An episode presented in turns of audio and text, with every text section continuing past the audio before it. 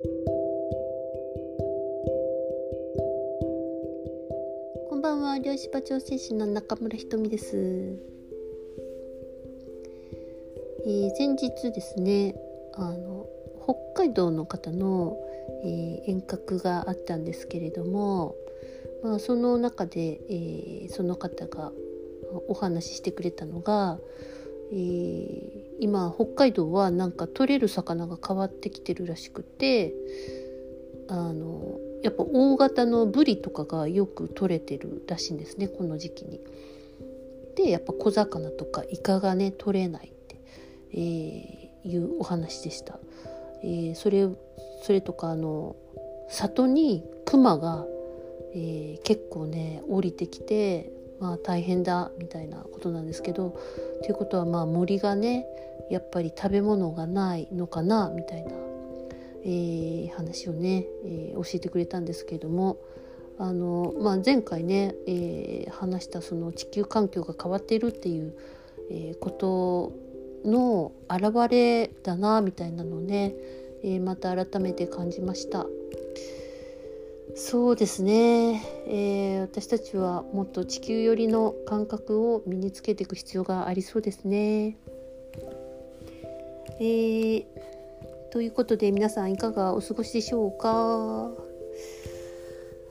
あ今日のお題はですね、えー、今日のお題はねちょっとね懐かしい感じかもしれませんね。昭和歌謡の闇ということで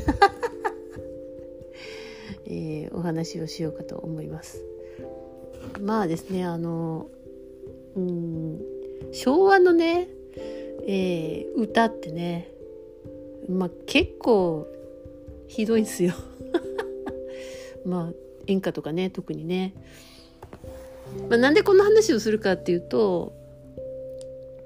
まあそんな中育ったんですよね私たち昭和の世代はね。だからこう何て言うの？なかなか古い感覚が抜けないみたいなのもまあまあ無理ないなみたいなのがね、え歌を通してとてもよくわかるので、まあ、ちょっとそんなお話をしようかなみたいに思います。え今日はねいろんな歌出てきますよ。歌いませんけどあのなんだっけ？歌詞をね、ちょっとね、噛み締めて聞いてみてください。あの時、当たり前に聴いてた歌が、え、こんなひどかったっけみたいな、えー、感じですね。今日はあんまり、あの、歌にどっぷり入り込むと波動が重たくなるので、あの、適当に聴いといてください。ということですね、やっぱり、あの、歌って時代をすごく、まあ、反映してるっていうかね、えー、そんな感じだと思うんですけれども、あの昭和歌謡はですねなんか、えー、昭和と平成の歌のあワードよく出てくる、まあ、単語とかワードですね。そういうものをあの調べた人がいてですね昭和の、まあ、歌の中でよよく出てくる言葉っていうのは、えー、恋とか涙泣く夜雨こういうワードがえー、一番多かったらしいですよね。まあ時代はね、まあ、固定電話の時代でしたしねあのなんて言うんですかね実らぬ恋みたいな 感じだったんでしょうか。まあ今はね連絡どうにでも取れますけれども、えー、昔はねなかなか難しかったみたいな、まあ、そんな懐かしさもありますけれどもあの本当ねいろいろ私たちがその子供の頃に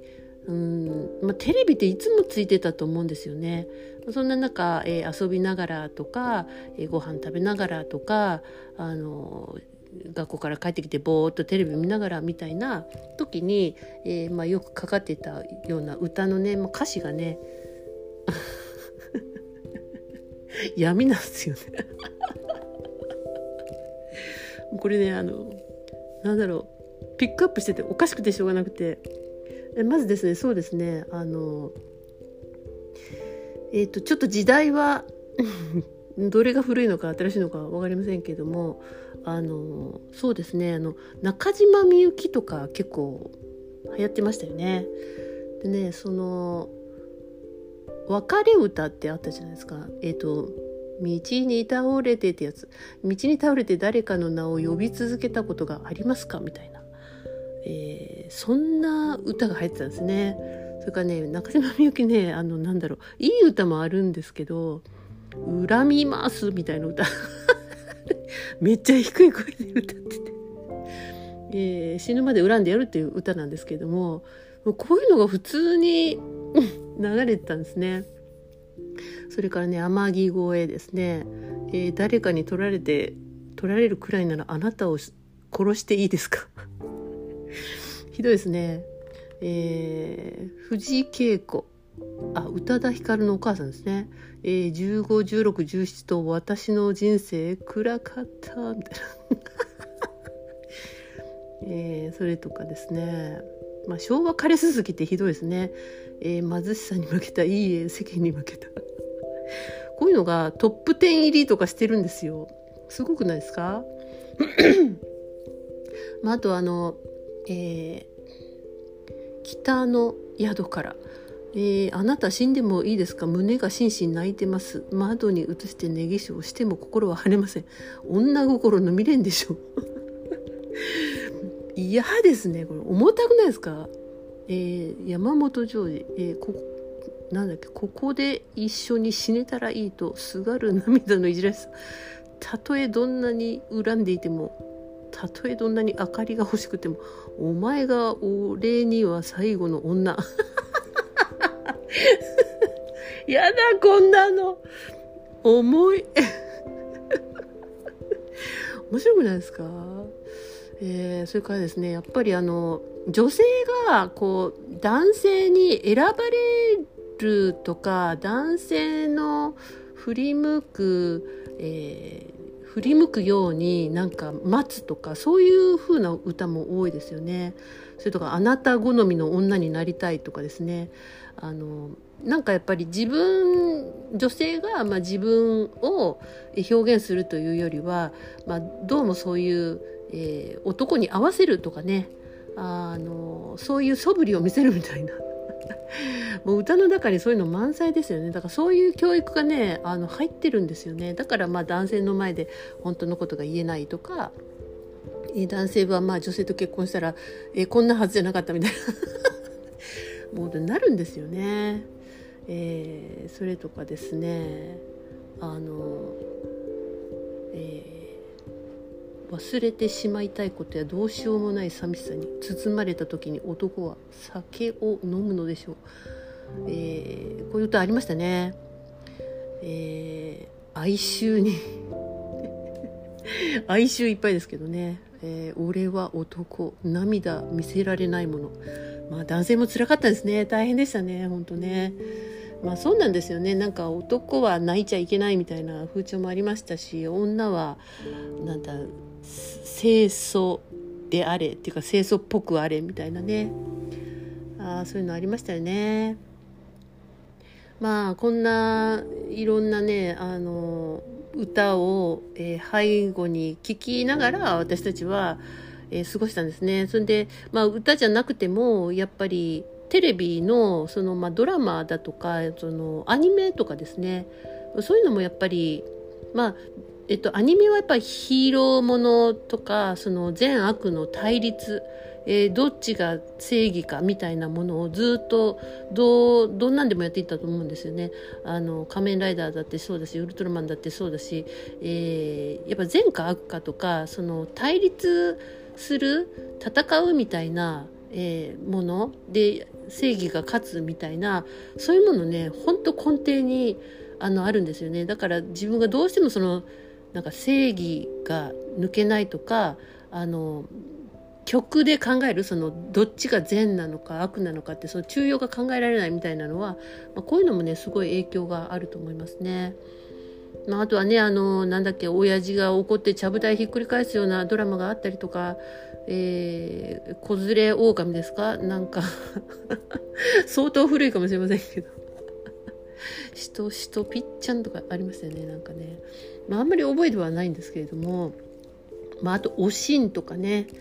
えー、なんか水戸黄門もそうじゃないですか。なんか結局はその権力に ひれ伏せるみたいな。まあまあ悪くはないんでしょうけれども。こういうのってすごい、まあ、私たちのこう価値観を作っているわけなんですよ。えーまあ、そんな感じでねあのなんていうのかな。昭和スタンダードは結構 重たいという、えー、それからまあ戦いっていうかねあの勝ち負けや、まあ、力、まあ、そういうものがあ色濃くね表されてたんじゃないかなと思います。えー、皆さんのなんか、えー、心に残っている歌とかないですかね、えー、歌詞をねよく見るとね面白いですよね。ああとドラマはあれですね。あの後半後半っていうかまあちょっと大人になってからやっぱ不倫のドラマがえっとなんだっけあの金曜日金妻？金曜日の妻たちとかいうのがありだした時にあの覚えてるんですよね。なんかえこういうのってありなの？みたいに感じたの覚えていますしあと「渡る世間は鬼ばかり」ですかね。あのクソ意地悪ななんかドラマが流行るのがもう全然意味が分かんなかったんですけどうちの母親とかね大好きでしたけどねああいうのね。もう私はなんか木曜日にあってでしょ。もう木曜の夜はね絶対それを見ないで部屋に行くみたいな、えー、ことをねやってましたね、えー、皆さんはどんなことが記憶にあるでしょうかね。なかなかこうドラマティックといえばドラマティックえー、うんまあ恋愛のものもなんかメロドラマとかなんかうんなんだろう嫉妬とかうん恨むとか 醜い、ね、女性の争いみたいなのとかね、まあ、いろいろありましたよね。まあそんな中ね、えーそうなんだ。世の中ってそうなんだ。これってこうなんだ。みたいなのをまあ学習しちゃった わけですね。うん。まあ、私あのなんだっけあのあの歌「えーと、俺の話を聞け」っていう歌があったじゃないですか。あれにいつもなんかムカッとしてました。本当なんかねもうちの親父がね話を聞かせようとするんですね。でいとこの子とか来てたらねなんかねもう饒舌じゃないんですよね。へりくつをしゃべくり倒すみたいなねなんか俺の話聞けみたいな。多分まあそういうところから来てるのがその歌が大嫌いだったみたいな。思い出がありますね。聞くかって思ってました。っていう感じでね。あ、まあ、別にあの私は量子場調整で、いろいろ波動修正したりしてますけども何て言うかな。めちゃくちゃあの神様のような人ではないので 普通の患者はいろいろありますのでね、えー、たまにお口が悪くなりますがご了承ください。まあという感じでね、えー、まあそういう周波数の中で育ったのであの重たい考え方、えー、なんかシリアスな考え方？回りくどい考え方？ややこしくなるようなのとか？なんか拗ねたりうん試したりとかね？なんかそういうのはもうほんといらないんですよね。うん。えー、だからもっとなんかシンプルに本当えー、なりたい時に、まあ、こういう過去のパターンっていうのをあの、まあ、こういう中で育ったっていうのが分かったらあこんな中で育ったらちょっとシンプルになるの難しかったよねみたいな感じで、まあ、一旦リセットっていうのもいいんじゃないかなと思います。あのなんで自分はこう変われないんだろうとか軽くなれないんだろうとかって言うけれ思ったりするかもしれませんけどまあねあの時代育ったらねなかなかあのそういう重たい側面をね持ちますよね。まあ、だからこそあのあそういうとこあるなとかねこういう考えまだあるなとか思ったら、まあ、今から先伝え使いたいかっていうことで今から先、えー、使わなくてもいいんだったらもうね昭和昭和で、えー、楽しかったなと。まあなんていうかねあのいろんな感情がいっぱいな時代でしたよね。うん。まあだけどね、えー、本当に、うん、もう全然周波数がその時と違うので、えっとね、あの、この間もね、いらっしゃいましたね。昭和歌謡を、あの、ちょっと自分が元気がなくて落ち込んでる時に昭和歌謡をあの歌いに行って、歌った時はすごいスッキリするんだけど、帰ったらめっちゃ重たかったみたいな 話をしてましたね。まあ、なんで、そうですね。あの、自分が元気がない時とか、あのなんかその感情にぐたぐたぐたぐたなってる時っていうのは、まあ、同じ周波数なので演歌っていうのはね演歌とか昭和の歌っていうのは まあ共鳴するのかもしれませんけれどもあそうですねあのうんなかなかその後は 重たい感じになるかと思います。えー、まあ演歌が悪いわけじゃないんですけどね。うん、ヘビーなの分かるでしょ？なんか重たいとかあのくどい？なんかこう歌い方もくどいじゃないですか。あのそういう、えっと、例えば音を聞いてとかその全体の、うん、聞いた感じの重たいか軽いかっていうのは、えっとまあ、両芝をキャッチしてることになるのでそれで重いなって感じられる人とかはねあの波動というものがよく分かってるんだなっていうことで、えー、いいかと思いますよ。あこの間、えー、実家に行ったらですね、えー、車で行って、えー、玄関先に止めたらなんか爆音量のあ演歌が家の中から流れてきてて いやもうマジで思わず帰ろうかと思いましたけどねまあそれぐらい本当に周波数をね歌とかってガーンってこう変えるんですよね。であのさっとこの過去の思い出の中とかに